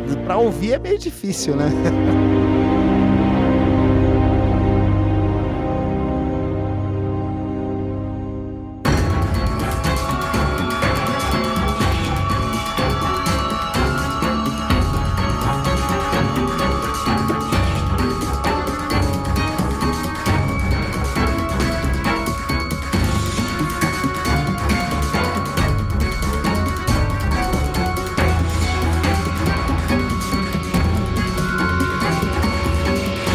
aí o próximo passo é Alexandria, né? Que acaba virando a casa por anos, né? Porque eles estavam indo para Washington, né? Olha, Alexandria eu acho também um dos pontinhos mais baixos assim da série. Não que seja ruim. O início de Alexandria é, não parece grande coisa, mas é que Alexandria é atacada umas 4, 5 vezes. Uhum. Inclusive é destruído em certo momento, eles reconstroem. Sim, mas eu acho muito monótono, sabe? Fica aquele debate. Como chama aquele cara que eles chegam lá e é o, o prefeito? O chefão, é... eu ia falar Gregory, mas Gregory. Não, não. O do Tigre? Eu acho que é Gregory Caramba, mesmo. Caramba, eu né? esqueci o nome. Gregory é o de Hilltop. Ezequiel? Não. Não, Ezequiel é no, no reino. Em Alexandria eu esqueci, porque ele morre muito rápido também. Sim, sim. Ele abdica do poder, né? É, ele fala que o Rick é um líder melhor um pouco antes Quando eles morrer. dão um golpe nele, né? Coitado. Não, esse você começa a ficar com raiva do Rick de todo mundo, porque não tem nada errado. Todo mundo tá ajudando eles, né? Como eu falei, eles estavam indo pra Washington quando eles descobrem que o Gene tava mentindo. Aí eles são abordados por um batedor que leva eles pra Alexandria, que era um tipo uma cidade construída para emergência para figurão político, então eles conseguiram se manter lá. E pô, logo a primeira edição, né? Os caras vão, fazem entrevista com eles pra ver se eles são gente boa, fala que o Rick pode voltar a ser policial lá e tal. No final, todo mundo se reunindo e fala: nós temos que pegar nossas armas de volta e tomar essa cidade. Caralho! Exatamente assim, não, tudo bem. Tudo... Ah, o cara é gente boa. Aí apaga as luzes, eles, então, a gente vai ter que tomar essa cidade porque eles não sabem se cuidar, né? A gente vai cuidar deles. É, mas aí, né, moleque, é macaco velho não pulando em galho seco. Mas esse é um período que, não que o dá tudo certo com o povo de Alexandria, mas é um período que eles mostram o Rick fazendo um monte de cagada. E é o que eu falei antes, é o ponto de transição de ser um psicopata que mata qualquer tipo de ameaça para alguém que tá querendo construir algo, né? Quando tem a segunda crise em Alexandria, que os zumbis chegam a entrar na cidade e tal, que eu acho uma cena muito foda que tem, que o, o Rick começa a pegar uma moça de Alexandria, que tem um filhinho, eles estão correndo no meio, os zumbis pegam o filhinho da moça, e aí ele não larga ela, ela é comida também, só que ela tá segurando o Carl. é desesperador essa cena, é quando o Carl leva o tiro na cabeça. Né? Essa cena do tiro do Carl, vou te falar, eu falei ali já era, né? Porque é bem na virada de página, né, cara? É, o Kirkman era o mestre do cliffhanger. Muito bom mesmo. Quase toda edição acabava de um jeito angustiante. Ali foi uma puta roteirada, assim, para manter o cara vivo, né? A gente até fala assim, meu, acabou, acabou o Cal ali, o cara tomou um tiro no meio da cara, né? Perde um olho, mas não pegou o cérebro, né? Porra, isso é um pedaço da sua cabeça. Né? Puta, que cagada, hein? estourou, tem gente que morre com um tiro no braço, ele tomou um tiro na cara e ficou tudo bem, né? É criança, ainda tá formando corpo. Menino forte. Menino forte. E aí é nesse ponto que dá uma grande virada, né? Porque aí nesse momento em Alexandria todo mundo vem ajudar o Rick. E aí que ele decide que tem que construir uma comunidade. Né? E é o que vai acontecendo, né? Os próximos arcos é tudo, né? A gente descobrindo que tem outras cidades, né? Hilltop, que é esse Gregory, que é um puta do covarde. Entre os salvadores do Negan, o Ezequiel no reino com, com a Shiva vivo, Tigre. Jesus. Jesus, o Jesus que é o outro passo do, do super-herói perdido ali, né? Eu tinha Michonne samurai e o Jesus é um ninja, né, cara? O ninja cabeludo, né? Anos 90. é muito bom, Jesus. Ele chega dando cambalhota, derrubando todo mundo. Você fala, caralho, o que que tá acontecendo? Ele tá amarrado, daí ele fala, não, eu me deixei amarrar, tira a mão assim, fala, caralho. é, é o Batman, né, o desgraçado. Não, quem tá parecendo o Batman é o Rick, né? Porque ele tá bem confiante, né, cara? Ele fica, mano, ninguém pode ser pior do que a gente, a gente é muito foda. Aí chega o Negan, né? Não, e é foda, né? Porque ele vai visitar Hilltop e aí é na hora que o Negan matou alguém, mandou de volta tá? Dá toda a cagada e ele fala: olha, se vocês dão metade dos seus suprimentos pro Negan, vocês podem dar pra gente e a gente se livra do Negan pra você. Aí que começa a merda, né? Que eu lembro que nesse período o Gibi tava com os atrasos também, uhum. de novo. E aí, quando tem a guerra, né, com o Negan mesmo, ele, são duas edições quinzenais, eles quiseram compensar. O engraçado é que nessa época a série já tava bem estourada, né, cara? Você via todo mundo falando sobre lendo os gibis por causa da série e tal. E aí o Kirkman e o Adler, eles brincavam na capa com o aparecimento dos personagens da série, né? Lembro até que tinha um que mostrou aquele arco que o Daryl usa, que o Daryl não existe nos quadrinhos. Ele é. todo de é, só o vulto com aquele arco. Aí todo mundo, ah, o Daryl vai aparecer e tal. E não teve porra nenhuma de Daryl, né? Maravilhoso. Aliás, falando na série, né? A primeira vez que eles mostram alguma coisa da série foi na edição 75, que foi comemorativa, né? Foi onde divulgaram as primeiras imagens. Mas a edição tem uma história extra colorida que o Ryan Otley desenha, brincando com a ideia de invasão alienígena, com todo mundo super-herói. O governador com braço mecânico, Sim. o Rick também. É muito bom aquilo. Muito bom. Eles sabem tirar um sarrinho, né, cara? Quando precisa. Mas é legal essa parte do Rick, como você falou, ele fala todo convencido. Não, a gente vai juntar a galera e a gente vai dar um pau nesse nega aí. Não quer nem saber, eles armam todo um plano, né, cara? E dá tudo errado, né? Chega lá na hora. Eles vão achando que são uns 10, 20 negros no máximo e são dezenas, né? Nossa. né? E tem arma, eles acham que não tem. É, porque era meio que uma milicinha, né? Eles mandavam uma galerinha ir lá na cidade, falar, olha, tem que prestar tributo, é. aquelas paradas assim. É o Walking Dead no Rio de Janeiro. Exatamente. e nesse período que a série começou a bombar, o Gibi tinha duas publicações, né? Porque eles começam a relançar desde o número 1 um, quinzenalmente. Sema... Minto, semanalmente. No início, depois acho que começa a aumentar o intervalo, mas no início é semanal. Que é uma coisa que nos Estados Unidos é. Eu não lembro de ter algum gibi republicando ao mesmo tempo que tá saindo. Aqui no Brasil também foi assim, né? A Panini começou a partir do 18, que o HQM tinha parado, só que ela começou a publicar desde o primeiro encadernado também. É, eles intercalavam um inédito e uma republicação. Engraçado, né? Também nunca tinha visto isso. Né? Aí é no número 100 que tem, né? A morte do Glim pelas mãos do Negan, que é um dos momentos mais pesados também. Até porque, o é que eu falei, o Glim era o personagem mais humano ali, né? Ele é o cara que nunca ficou revoltado, nunca ficou psicopata, ele era o cara normal da revista. Tava construindo família, a Meg grávida, e o Negan dá aquele bastão na cabeça dele. O olho dele salta, né? Da cabeça. Caralho, aliás, parabéns pro CGI da série que conseguiu fazer essa, essa cena ficar muito boa. Muito bem. Cara, essa cena é tão impactante que ela consegue superar uma mulher com uma criança de colo tomando um tiro de escopeta pelas costas. Essa é a cena. Sim, é porque essa mostra mesmo, né? Aí fudeu. Nossa, esse é um negócio horroroso. É visceral o negócio, né, cara? Cara, essa é, é foda. É, eles pegam o personagem que você sente e mostram mesmo, e num período que a revista tava quase ficando monótona. Daí pra frente, eu acho que nunca mais tem um, um momento de baixa, assim, de ritmo. Acho que segue bem, porque a ameaça do Negan demora para um caralho pra ser eliminada, né? E tem todo o relacionamento dele com o Carl, que eu adoro também. Eu acho muito bom também. O Carl toma as atitudes mais imbecis da vida de alguém, né? Sim, e o Negan gosta dele, é muito bom. Pô, seu pequeno psicopatinha. É, ele fala: olha, o moleque tem culhões, não sei o que, olha só, é muito mais homem que todos vocês aqui. Aí apresenta a cidade para ele. É uma, uma dinâmica legal, mas tensa ao mesmo tempo, né? Eles estão lá na. Eu esqueci como é que chama o lugar onde. Santuário. Santuário. O Carl vai até lá escondido num dos caminhões que vai buscar o, os suprimentos, né? Metade dos suprimentos da cidade. Ele retorna com, com uma arma, parece o Cable, né, cara? Um olho zoado, uma arma de 3 é. metros de altura.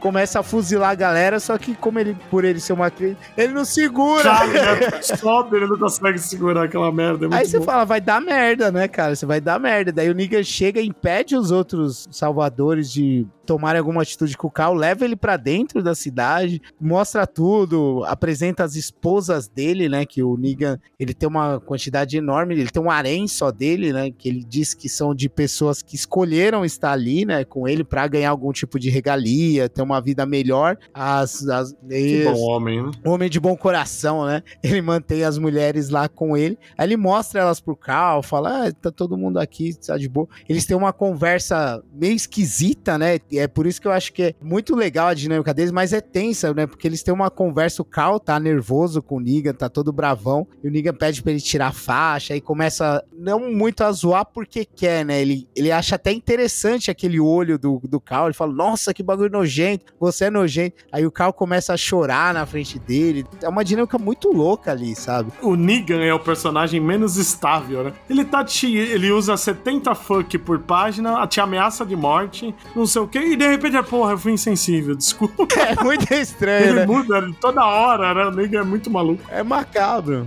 O Niga, ele é caótico, né, cara? É, você nunca sabe o que ele vai fazer. O Kirkman criou pra se divertir ali, cara. Eu acho que ele achou que as coisas estavam muito monótonas, ele colocou o Niga e foda-se. O Niga é um personagem muito legal no gibi. Eu acho que o. Talvez a ideia do Kirkman era acabar logo de vez com o Negan e tal, mas ah, acho que ele gostou tanto de escrever o personagem, ele se sentiu tão livre fazer, porque o cara podia, como o Bud falou, viajava do cara que era piradão pro cara sensível, alguém que entendia você, que fala, pô, não, desculpa aí. Mas fica, pô, daí acho que era muito divertido escrever um cara desse, que você podia ir de qualquer limite não virar de página, tá ligado? Então acho que é por isso que ele manteve o Niga que passou de um cara detestável a um tipo de anti-herói ou, ou antagonista assim que você acaba se afeiçoando a ele, tá ligado? Mesmo você sabendo que ele cometeu vários atos merda, assim, com personagens que você gostava muito, você tinha uma grande proximidade, sem números praticamente, ao lado deles. O cara fez o pior possível com cada um deles, mas você acaba gostando de ler alguma coisa ali com ele na página. Foi o sentimento que eu, tipo, eu falo, esse cara é o filho da puta, ele tem que se fuder. Mas até que é legal de acompanhar, sabe? Era muito divertido essa dinâmica do Negan, primeiro com o Carl, depois com o próprio Rick, né? O Negan, ele meio que vira o Coringa do Verdade. Rick, né? Porque ele mostra pro Rick que se o Rick der duas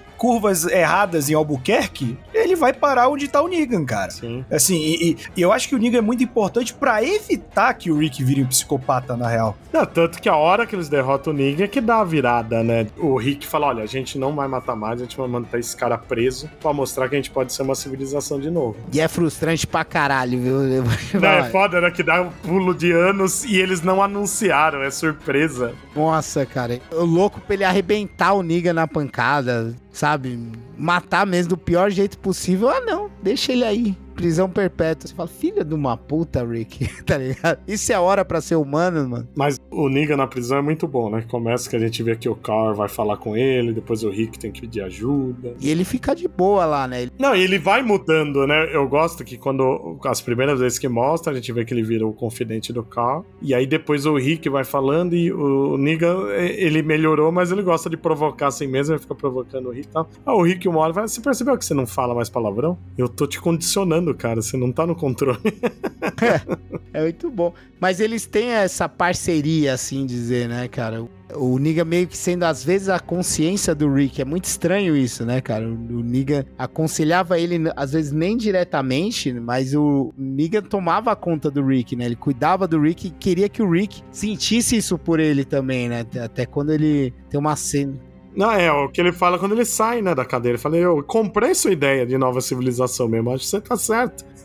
e ele faz, dá os, os conselhos pro Rick conseguir manter isso. Aí o Rick ficava viajando entre um pouco Negan, um pouco Rick, assim, é muito divertido, cara. O Negan é um personagem, talvez não é o vilão mais perigoso, mais, mais forte, mais marcante, assim, eu, eu tenho como governador o mais ameaçador, mas o Negan, ele mexeu com Sim. os personagens de uma maneira que nenhum outro mexeu e permaneceu lá, né? O governador acabou morrendo, os outros que tinham no caminho, os caçadores, etc, acabaram ficando pelo caminho. O Negan mexeu com muita gente ali, gente que a gente se importava, mas continuou lá, cara. É muito divertido isso. Aí com esse salto de. que nunca deixam claro quanto, né? É, deve Acho ser no máximo. 5 anos. É, porque a gente vê o filho da Meg ainda bem pequeno, ainda nem tá falando direito, nada. E assim, o Negan ele é tão impactante que todos os vilões depois são um saco. Sim. né? Quando surge. É sussurradores que ficou no Brasil? Isso, isso mesmo. Deve, ah, lá vai começar de novo, sabe? A ideia dos sussurradores é muito boa, mas eu, acho que eles são mal usados mesmo. Ó, essa foi a segunda vez que eu parei de The Walking Dead, cara, os sussurradores. né? Achei muito, muito, muito sacal. Eu come... Ao começo eu achei bom,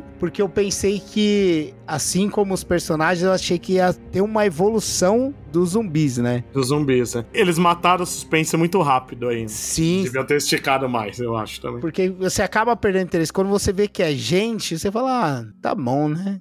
Sabe? Tipo, tá. Mas era interessante a ideia de ter uma comunidade que vive no meio dos zumbis, que vive como animais propriamente, né? Eles têm nomes como Alfa, Ômega, Beta. É, o, é o Alpha, É. Alpha e, o E Beta. eles tem leis próprias, né, sobre a utilização das coisas dos outros. É meio que a sobrevivência do mais forte, que, o que eles adotam lá. É até interessante, mas eu, é meio sacal como é desenvolvido. Eles apresentam conceitos interessantes, como eu falei primeiro, parece que são os mortos-vivos que estão evoluindo de uma certa maneira, e você fica, caramba, dá duas edições, ah, não, é gente, tá? É, não sei nem se são duas ou uma, não lembro certinho. Aí depois, não, a gente tem uma comunidade que é desse jeito, aí leva a galera pra lá e eu achei muito ruinzinho o desenvolvimento. Tanto que eles chacinam uma galera e não sei se não é a proximidade com os personagens, como Ezequiel, a Rosita e tal, que a gente, eu particularmente, eu não consegui me envolver também. Essa parte eu achei boa. Essa parte eu achei boa, que quando eles decapitam, né? Acho que são uns 12 Sim. personagens. Eu acho interessante o jeito que eles mostram, porque começa a mostrar os recém-chegados que você não se importa, aí vai subindo de importância. É, importância entre aspas, né? Porque eu não. Ah, mas a Rosita que é foda. Sim. Que ela tinha acabado de ficar grávida. Ela tava se entendendo. O Ezequiel era um personagem legal. Ah, não gostava do Ezequiel, não, cara. Eu acho que ele foi uma, o exemplo de Michone para mim que não deu certo, sabe? E Jesus, que levou lá em cima o patamar, o cara andava com tigre, ele tinha um reino que o pessoal servia ele como cavaleiros medievais, etc. Mas é, para mim foi um personagem que não virou. Até o envolvimento da Michone com ele, né? Que eles acabam tendo um envolvimento aí amoroso e tal. Eu não, não curti muito muito, não, cara. Eu gostava, mas eu acho que eles mataram ele cedo. Você tá demais. errado. E até o relacionamento também, né? Que quando dá o pulo, eles já não estão mais juntos. Aí matou o relacionamento sem a gente ver ele direito. Mas os sussurradores eu acho engraçado que, como personagens, né? Eles são uma merda, né? São vazios. Mas talvez a maior ameaça que teve, né? Que eles vêm com aquela horda de milhares, destroem.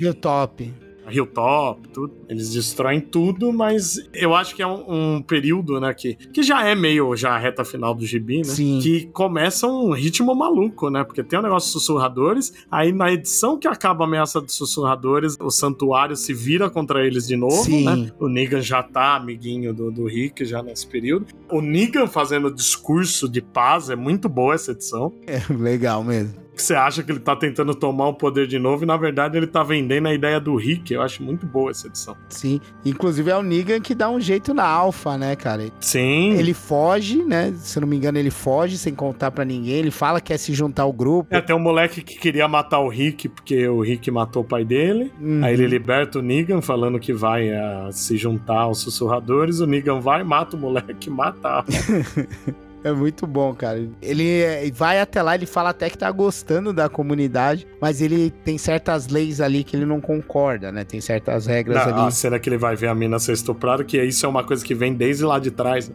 Era a única coisa que ele nunca aceitava. E nesse meio tempo a gente tinha o Eugene falando no rádio, né? A gente voltou para trás, né? Agora o rádio funciona e ele achou outra comunidade. Agora é verdade. Em Ohio.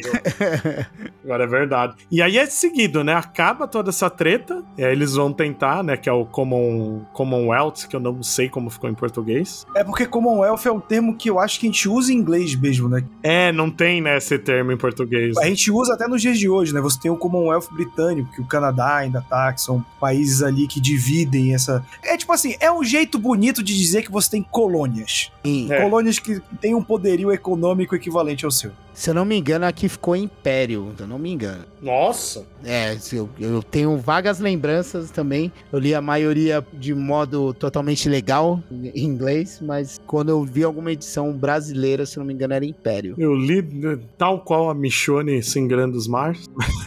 Aliás, na, na, conclusão da coisa, acho que a edição 167 tem a morte da Andrea, né? Sim. Sim. Também é uma edição foda. Essa doeu, hein? Essa foi uma morte o doída. que mantém uma página de texto dele pedindo desculpa pros leitores.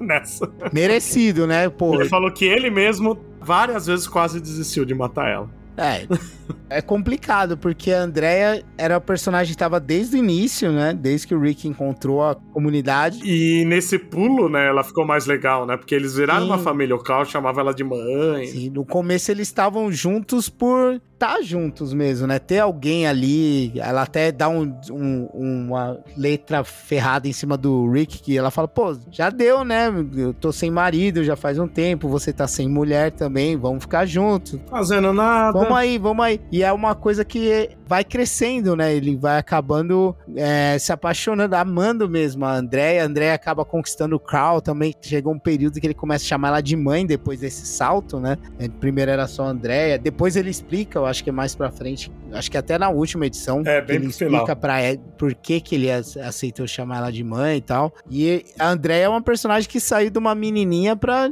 tipo, uma, uma líder, né? Uma guerreirona aí, cara, parceira mesmo, companheira à frente da comunidade junto com o Rick, né? Ela cuidava ainda mais da parte de segurança do que o próprio Rick, né? É muito boa. até porque nesse pulo de um ano o Rick tá todo fudido, né? Porque ele já não tinha mão, Joelho aí ele tinha levado a flechada no fim da luta com os salvadores, hum. e aí ele tava andando de bengala e tal. Todo ferrado. Tava velhão, né? Tava velhão já. tava chegando na gente já. Não, o fato que a gente já começa a série com ele tomando um tiro e ficando em coma, o Rick demorou pra morrer, né, cara? Puta merda. Não, ele e o Carl, puta que pariu, né? Todo, todo arco eles levavam um tiro. E aí em Commonwealth, que eu acho que é, é a coisa mais realista da série, né? É uma cidade que tem ricos e políticos e que parece um mundo antigo, com todo mundo sendo Exatamente, abusado. Exatamente, né? A gente, a gente volta pro mundo real aqui, tanto que nem zumbi tem lá. é, é o mundo real total, né, cara? Mas é um arco bom. Eu gosto, eu gosto. Eu gosto. Apesar de ser um arco que no início ele vai bem devagar na questão de ação, de confronto. E depois é corrido demais, né? É, ele... aí depois ele dá uma pisada no acelerador, assim. É um crescimento que, que é, faz sentido. Dessa vez, quando você vê o Rick querendo tomar o poder por. Querendo não, ele, ele ainda é o que vai mais contra essa tomada de poder do que os outros, né? É isso que eu falei, você vê o desenvolvimento, né? Antes era ele que chegava com essa ideia. Inclusive, quando dá o pulo de um ano, tem aquele grupo que chega que é, parece que a gente tá vendo o Rick e os outros chegando de sim, novo. Sim, sim. é muito engraçado isso. A gente vê a história de outra perspectiva. E aí, em Commonwealth, o Rick quer de tudo para manter a paz. Sim, ele fala com as pessoas, fala: Não, larga isso aí, meu, vamos ficar de boa. Deixa essa porra aí. Só que as outras pessoas que conseguem transitar pelo Commonwealth lá, eles veem que isso é tudo dividido por casta, é tudo desigual, né? A desigualdade aqui do mundo social e financeiro está acontecendo lá novamente. E eles aprenderam que o comunismo, quer dizer, a, a, comunidade unida, todo mundo se ajudando aí, é o melhor caminho, né, cara? Porque todo mundo contribuía para a sociedade, até a, acho que era presidente, engano. Governadora, que tem até umas cenas que o pessoal ah, fala verdade. o Rick, né? Você não tá muito confortável com esse nome, né?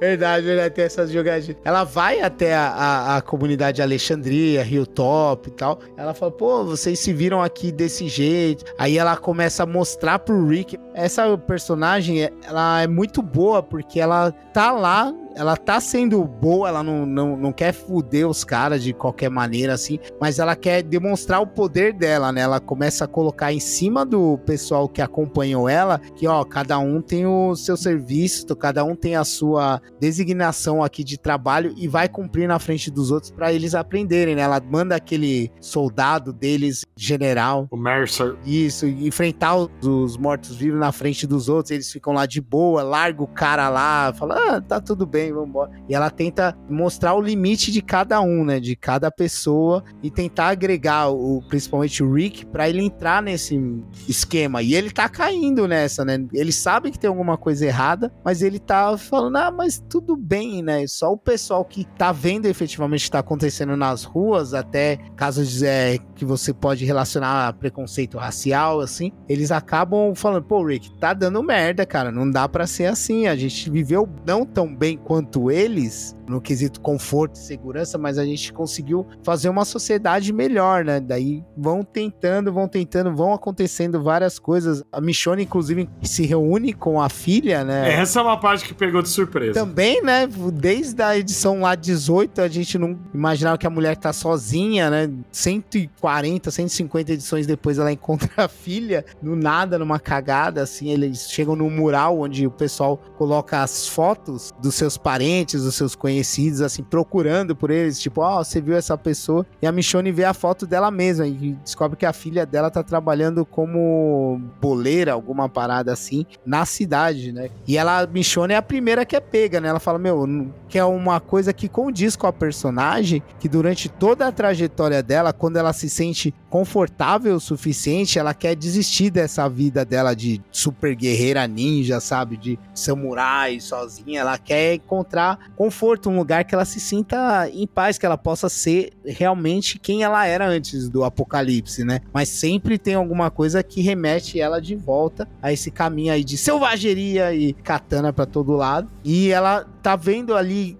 com a, essa chance justamente com a filha dela que ela achou que tinha perdido. Então ela fala: Meu, é isso, vambora, né? E você se sente meio, porra, Michonne, tá fudendo com a gente aqui, tá deixando todo mundo para trás e tal. Mas faz sentido com a personagem que ela demonstrou durante todo esse caminho, né? Não é um desvio na personagem. Ela só conclui o que ela tava tentando, né, mano? Eu acho isso muito legal porque você vê que é um crescimento totalmente natural, né? É uma coisa que foi construída e não é só o Kirkman que tá fazendo, é aquela coisa do personagem personagem segue seu caminho, né? Ele só vai escrevendo o que é natural pro personagem. Mas você sente meio traído justamente por quem eram os pontos de segurança, né? O Rick e a Michonne são duas pessoas que, tipo, falam: ah, não, vamos entrar nessa onda aí, vamos, vamos seguir essa barca aí que acho que vai dar bom para todo mundo.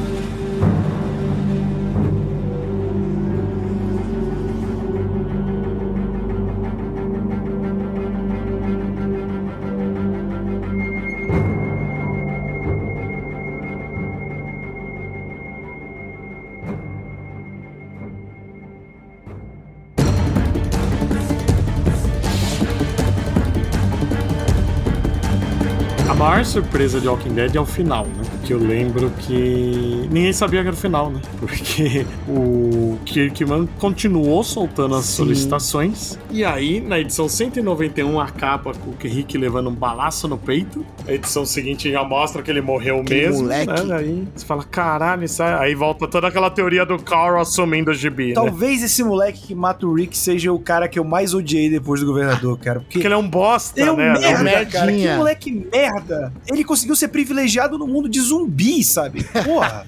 conseguiu ser um mimado um mundo que não tinha como ser mimado, né, mano? E a pessoa que você menos espera que vai tomar uma atitude dessa, sabe? E matar o cara principal, mano. Não, até porque você viu já o Rick tá da outra ponta de uma arma, sei lá, mais de 20 vezes durante todo The Walking Dead. Então quando um merdinha desse que nunca fez nada pro Rick, você fala, ah, vai dar em nada, né? Sei lá, o Rick vai espancar esse moleque, alguma coisa. Quando ele dá, mete um tiro no peito do Rick, depois mete mais cinco, né? E eu acho muito impactante porque, tipo assim, ver o Rick, né? O cara que, tipo assim, ele tava na casa dele e tal, que era a casa com o André, o, o Carl já tava morando em outra casa. E aí o Cal vai visitar o pai de manhã cedo e ele já tá um zumbi. Puto, o Rick zumbi é uma cena muito impactante pra mim. Pesado cara, mesmo. Foda. E aí voltou, né, a teoria, né? Agora o gibi vai ser do Cal. Na edição seguinte, pula pro Cal adulto, com filha. Que é bem legal o modo de mostrar, né? Que como o mundo evoluiu pelo que eles fizeram, né? Virou o Velho Oeste, né? Sim, é de carroça, sim. a Meg é presidente, fala que tá viajando de trem, virou o Velho Oeste. E assim, o modo como ele acaba 192 é, é impactante, né? Que eu, eu termina com o Cal chorando, falando, cara, não conseguimos fazer isso. É. Você pensa que vai ter um desenvolvimento. Quando dá aquele salto de tempo, você fica, caralho, realmente é. E assim, a última edição tem mais páginas, não tem? Tem, tem sim. Acho que sim. Acho ela que é sim. maiorzinha que as outras. Eu reli ela antes da gente gravar. Cara, eu acho que a última edição ela tem um fator, com perdão do trocadilho, que não é intencional, mas eu realmente acho que acontece, é porque em muitos momentos no mundo do apocalipse zumbi é tudo preto no branco, né? E eles vão nessa indo e voltando, ah, tem que fazer isso pelo bem do grupo, porque os fins justificam os meios, pipeu, pô. Aqui a gente tem uma discussão que a gente, eu não sei vocês, mas eu tava do lado do Carl 100% das atitudes Também. na última edição. Só que quando a gente vê o filho da Maggie com o Glenn tendo aquele discurso do tipo, era uma maneira de eu lembrar do meu pai, tipo assim, ele ainda tá errado, mas a gente entende mais o lado dele, eu virei, realmente o mundo mudou, né? Se fosse no mundo anteriormente, esse moleque ia estar tá 100% errado. Quando tem essa virada, a gente vira, realmente o Rick conseguiu deixar o mundo melhor, né? Esse mundo... mundo seguro, né? É, ponderar mais as coisas, né? Que o Herschel, é, né, que é o, nome do filho, ele ganha dinheiro com um show de zumbi, né? Zumbis deixaram de ser levados a sério nesse mundo que é seguro, né? Eu acho bem legal essa última edição, cara. Não, e é como o Roberto falou, porque ele parece, assim, ele já dá indícios antes do um pouco da morte do Rick, que a Meg, ela tá meio que passando um pano pro filho, assim, não passando um pano, mas ela tá meio que, ah, eu tenho que pensar mais nele, ele é a última pessoa que sobrou da minha família, eu amo tanto ele, eu acho que eu tenho que passar mais tempo com ele. E quando tem o pulo após a morte do Rick, você acha que ele virou um merdinha que nem o assassino do Rick, sabe? Mimado, faz o que quer, etc. Aí tem esse discurso que você fala, é, né? tá errado, tá, mas é, né? Você sabe, você acaba passando um paninho, mas né? eu entendo, né? Fala, né? Pô, Porque, talvez né? eu faria igual, talvez, assim, sabe? Eu acho muito boa porque essa edição ela vai apresentando o novo mundo, novo, novo mundo, né? Tá sendo criado, ele vai trazendo os personagens, vai revelando o passado de cada um, aliás, como eles estão no presente, né? O que aconteceu com cada um. Eu acho uma edição longa, ela é um pouco maior mesmo, mas é cada segundinho ali você acaba curtindo, sabe? E a reverência do mundo pro Rick, né? Tem a estátua, né, dele, que inclusive na duas edições antes que ele faz voltar a ter paz na, na, civilização, ele inverte o discurso, né? We are not the Walking Dead, né? Muito bom.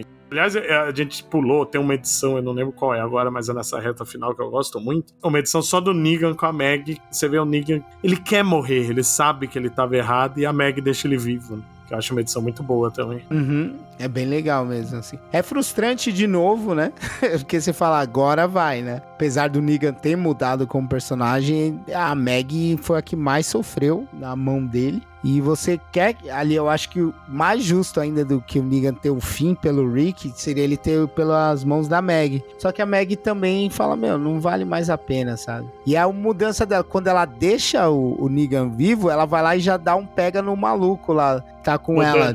Isso, aí você vê já, pô, ela deixou aquele capítulo da vida dela para trás, né? Ela vai seguir em frente. Isso encerra após o, a conversa com o Negan, né? Eu gosto que também a última edição tem aquele clima de filme biografia feita pra TV, né? Que vem depois, ah, e depois tal pessoa viveu seus últimos anos, não sei o quê. Tiver a Meg presidente, a Michonne na Suprema Corte. A princesa, né? A gente não falou dela. A princesa, a gente não falou da princesa. A princesa é uma personagem que surge bem no finalzinho, mas eu acho ela tão legal. Ela, ela é legal, porra louca do cara. Tá nem aí pra nada. Ela lembra, ela tem um quesinho de arlequina, né, cara? Tipo, ela surge é. assim, ah, foda-se, vamos aí, eu muda de ideia do nada ajuda as pessoas, tira um sarro, assim. É um personagem legal. Pena que surgiu nos últimos momentos mesmo, né? É, eles encontram no caminho pra Commonwealth.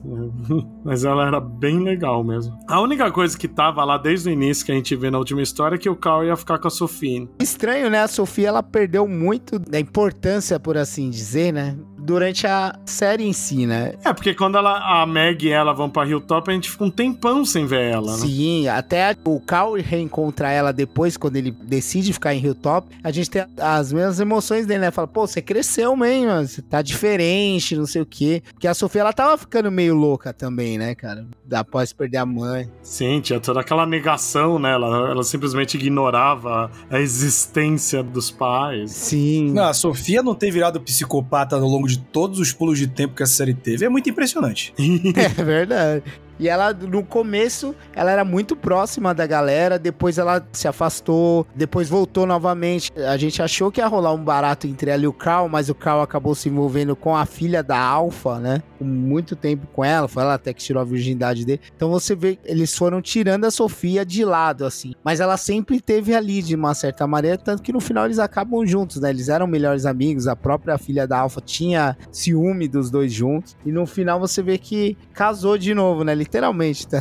Fala, acabou causando esse casalzinho aí, cara. É, tem um túmulo de Lucille, né, na última edição. É porque Lucille tem toda aquela história do Negan, né? Do Negan, né? É muito jogada, né? Você fica pensando, tá, quem teve ligação com o Negan aqui pra ter esse túmulo? Né? Sim, sim. Eu acho que ali é mais uma representação do Negan deixando tudo pra trás, já que o Negan vive, né, segundo Kirkman, ele permanece por aí. E vocês leram aquele spin-off do Negan? O que vocês acharam dele? É um edição especial que mostra a esposa dele e tal, mostra as origens dele. Eu achei bem fraquinho, cara. Eu li na época, não reli hoje. Eu reli e achei, achei mais fraco do que achei na É, época. teve um da Michonne, um do Negan e um do Tyrese. Do Tyrese É, eu o não do. Tyrese é o único que eu não li também.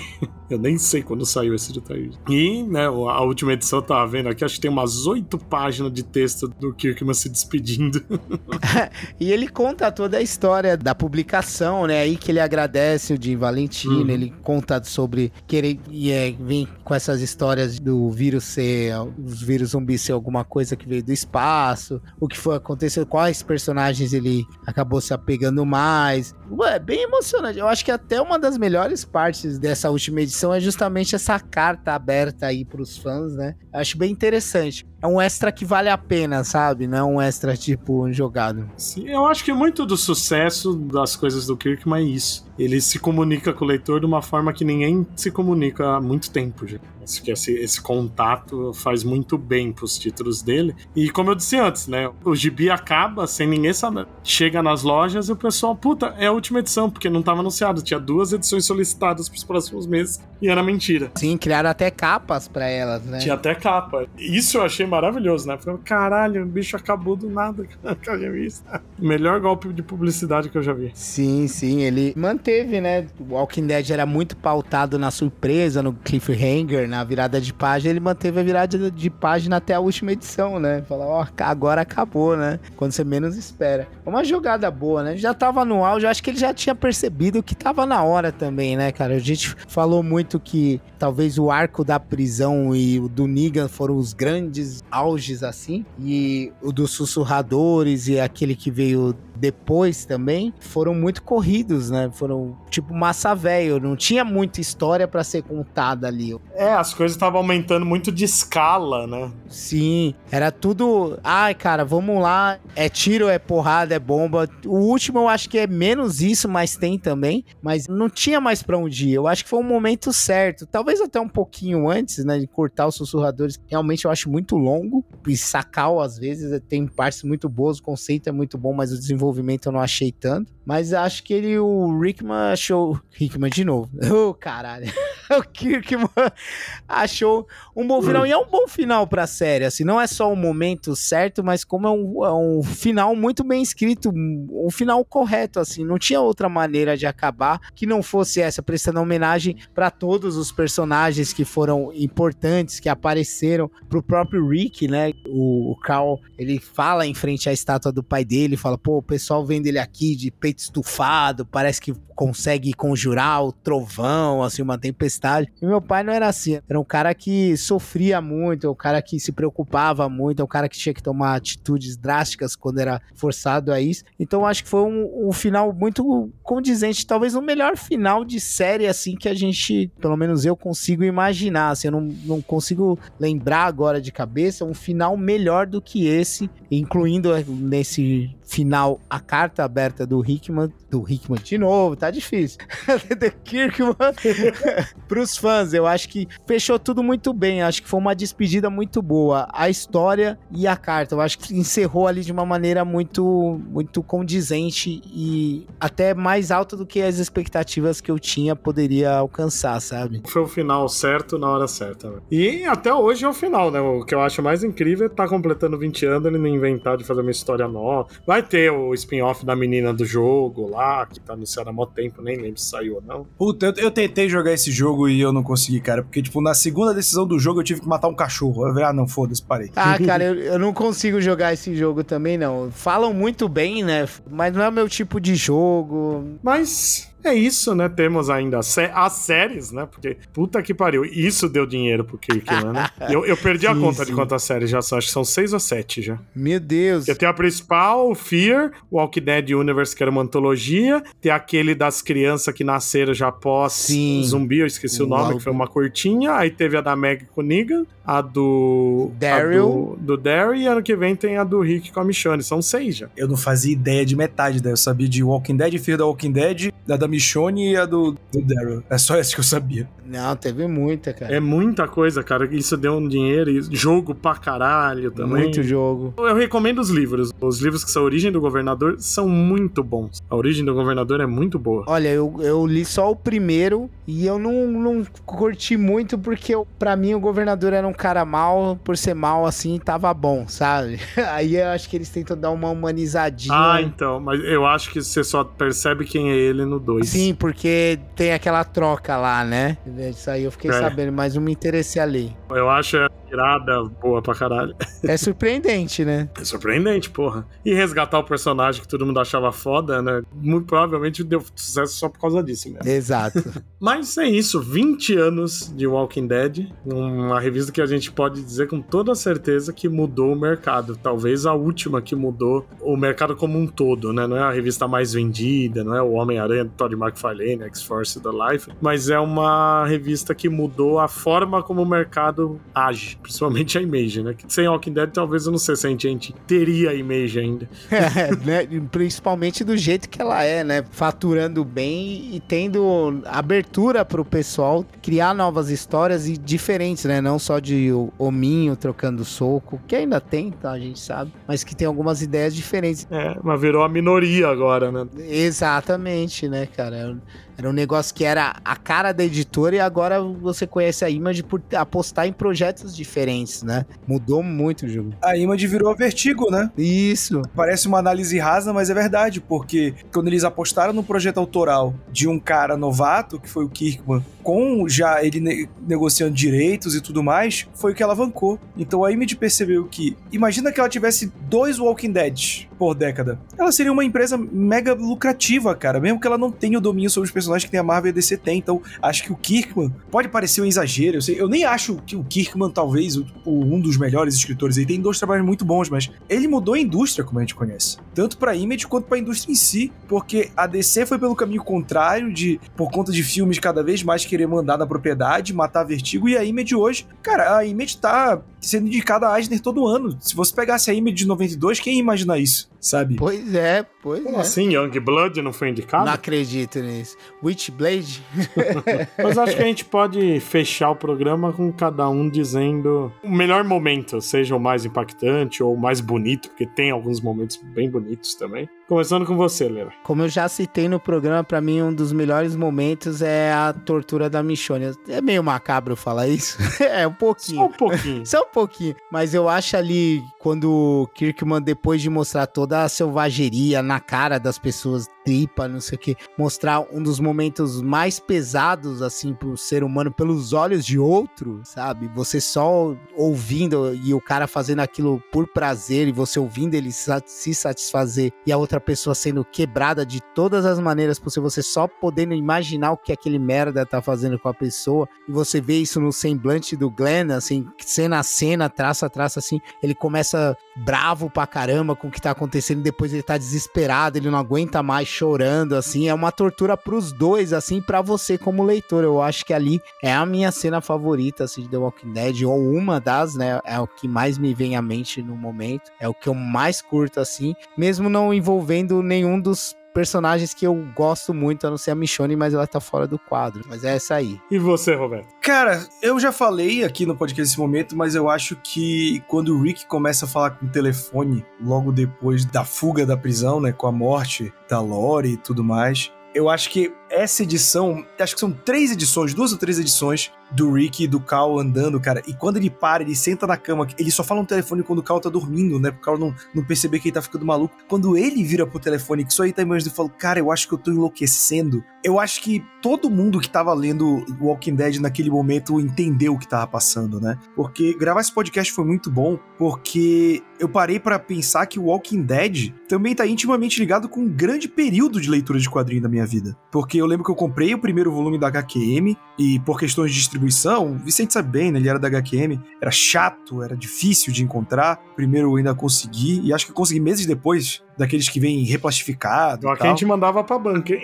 Pois é, então, mas era difícil mesmo assim, cara. E eu tava pra pensar que quando chegou na fase da prisão, eu tava acompanhando edição a edição. Sabe? Saía na gringa, eu tava acompanhando. E isso no meio dos anos 2000, sabe? Foi nostálgico gravar isso e perceber que a gente tá falando sobre talvez um dos gibis mais importantes dos anos 2000. É um marco para a história do gibi The Walking Dead. A gente fala às vezes da boca para fora isso, mas gravando esse podcast eu realmente percebi o impacto que esse gibi tem e vai ter durante muitos anos para quando a gente estiver falando de quadrinho, cara. Mas, Bud, eu queria te perguntar não só o momento, cara, mas você foi o cara que trouxe o Walking Dead pro Brasil, né? Como você se sente depois de gravar esse podcast? Qual o momento? Que memórias te traz de gravar esse podcast? O momento mais feliz foi quando eu recebi o cheque da Livraria Cultura, quando ela comprou 20 mil exemplares. Isso foi muito feliz. Ô, maravilha. Porra, 20 mil exemplares é sucesso até Não hoje, foi tudo né? isso. Foi 5 mil exemplares, mas foi um bom dinheiro, né? Porque eles repunham sempre que saía um, porque nessa época estava vendendo bem e a cultura era a única que pagava à vista. Os outros pegavam tudo e consignavam. Muito bom. Mas, pra mim, eu acho que o melhor momento, a gente falou, né, que a maioria dos grandes momentos são os mais violentos, mais impactantes. Pra mim, é a cena que eu falei, que é quando os zumbis tomam Alexandria e a mina que tá com o Rick morre, o filho, o Carl leva o tiro, porque essa é a parte da virada do deixamos de ser violentos e achar que nada tem jeito para vamos construir uma civilização. É o momento que alguém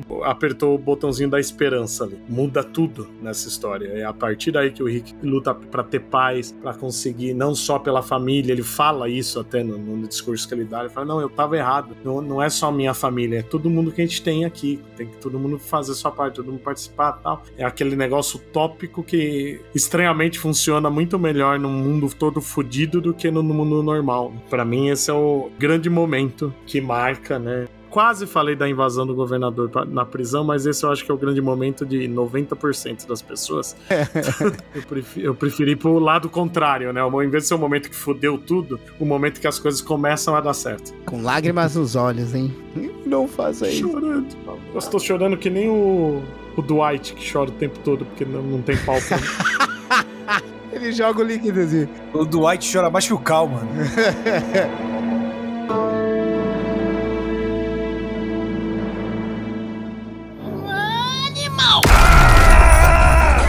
herói, valeu por ter voltado pra encher nosso saco. Imagina, sempre um prazer.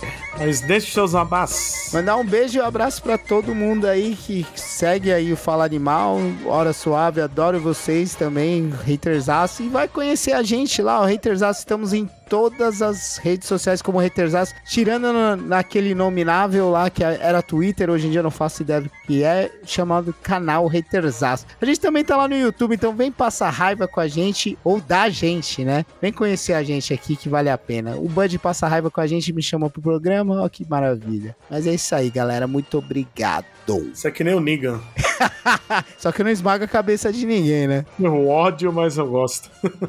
e você, Roberto? Bom, pra quem gostou de me ouvir falando besteira aqui, eu também falo besteira lá no youtube.com/barra Hora Suave. Tem vídeo quase todo dia, com vídeos sobre quadrinhos, série, videogame, cinema e tudo mais. Você que tá ouvindo esse programa no dia que ele saiu, tem muita entrevista da CCXP aí saindo também, com artistas nacionais, internacionais. E tem o meu pequeno projetinho que é o Eu Te Amo, Dr. Zaios, em que eu comento episódio a episódio dos Simpsons com o Lucas Rezende. E você, Leonardo Cid? Fala Animal também é site, então visita lá falaanimal.com.br com notícias diárias de quadrinho e tudo que é nerdice. Nas redes sociais tá como Fala Animal, menos no Inominável, que parece que é lá que a gente tem que mudar todo mundo, que lá é Fala Animal Site. Lembrando que o podcast sai de segunda-feira sim, segunda-feira não. Então, até o próximo episódio.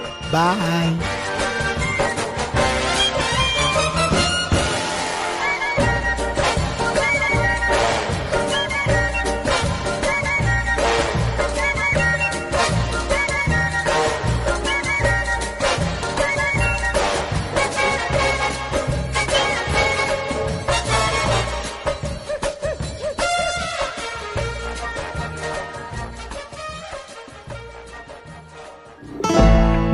Programa editado por Pancera Áudio.